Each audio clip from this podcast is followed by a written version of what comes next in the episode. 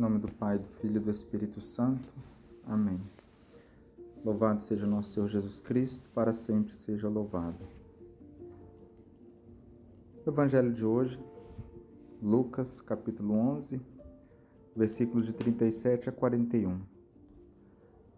No Evangelho de hoje, nosso Senhor Jesus Cristo é convidado né, para jantar na casa de um fariseu. E quando ele se põe à mesa, o fariseu ficou admirado ao ver que Jesus não tinha lavado as mãos né, antes da refeição. Então o Senhor disse ao fariseu: Vós, fariseus, limpais o copo e o prato por fora, mas o vosso interior está cheio de roubos e maldades. Aí ele vai dizer: insensatos. Né? O que fez o exterior não fez também o interior? Vejam bem, é, nessa, esses contemporâneos de Jesus, né, nós vemos nos contemporâneos de Jesus essa preocupação com o exterior, né, sem que tivesse é, uma coerência com o interior. Né?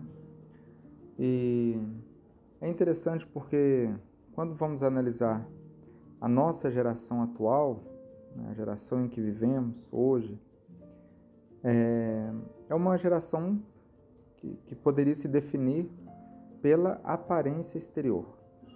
Hoje as pessoas buscam apenas a aparência exterior em tudo, né? É, ao menos na maioria das coisas.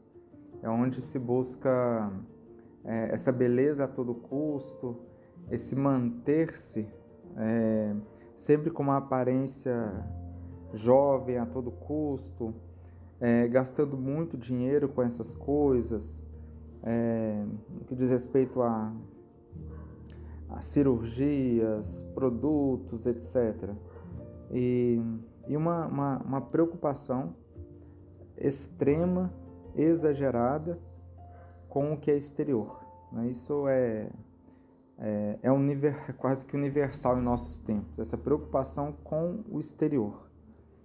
Porém, é, com o interior, aí já se tem um relativismo, onde vai relativizar tudo. Vai relativizar os mandamentos. Ah, Jesus falou assim, mas foi na época dele, que hoje em dia não sei o que, não sei que outro. Ah, eu sei que a igreja fala assim, mas que eu não sei que, que não sei que outro. Então se busca sempre relativizar as coisas, relativizar o ensinamento de Cristo, a vontade de Deus, para sempre fazer a sua, né? E, e geralmente a, a vontade né, das pessoas estão indo tudo nessa parte do externo, do exterior. E então, esse evangelho é muito importante meditarmos sobre ele nesse dia né? e vermos essa questão.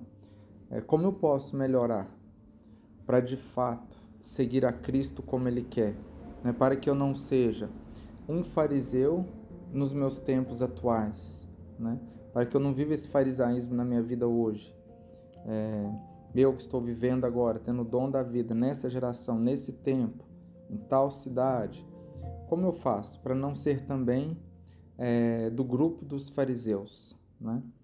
E, e sim pertenço ao grupo dos seguidores de Jesus. Pedimos então Nosso Senhor essa graça, né, que nos ajude a fugir dessas correntes, dessas amarras que na atualidade têm é, enlaçado tantas pessoas. Né? Louvado seja nosso Senhor Jesus Cristo para sempre seja louvado.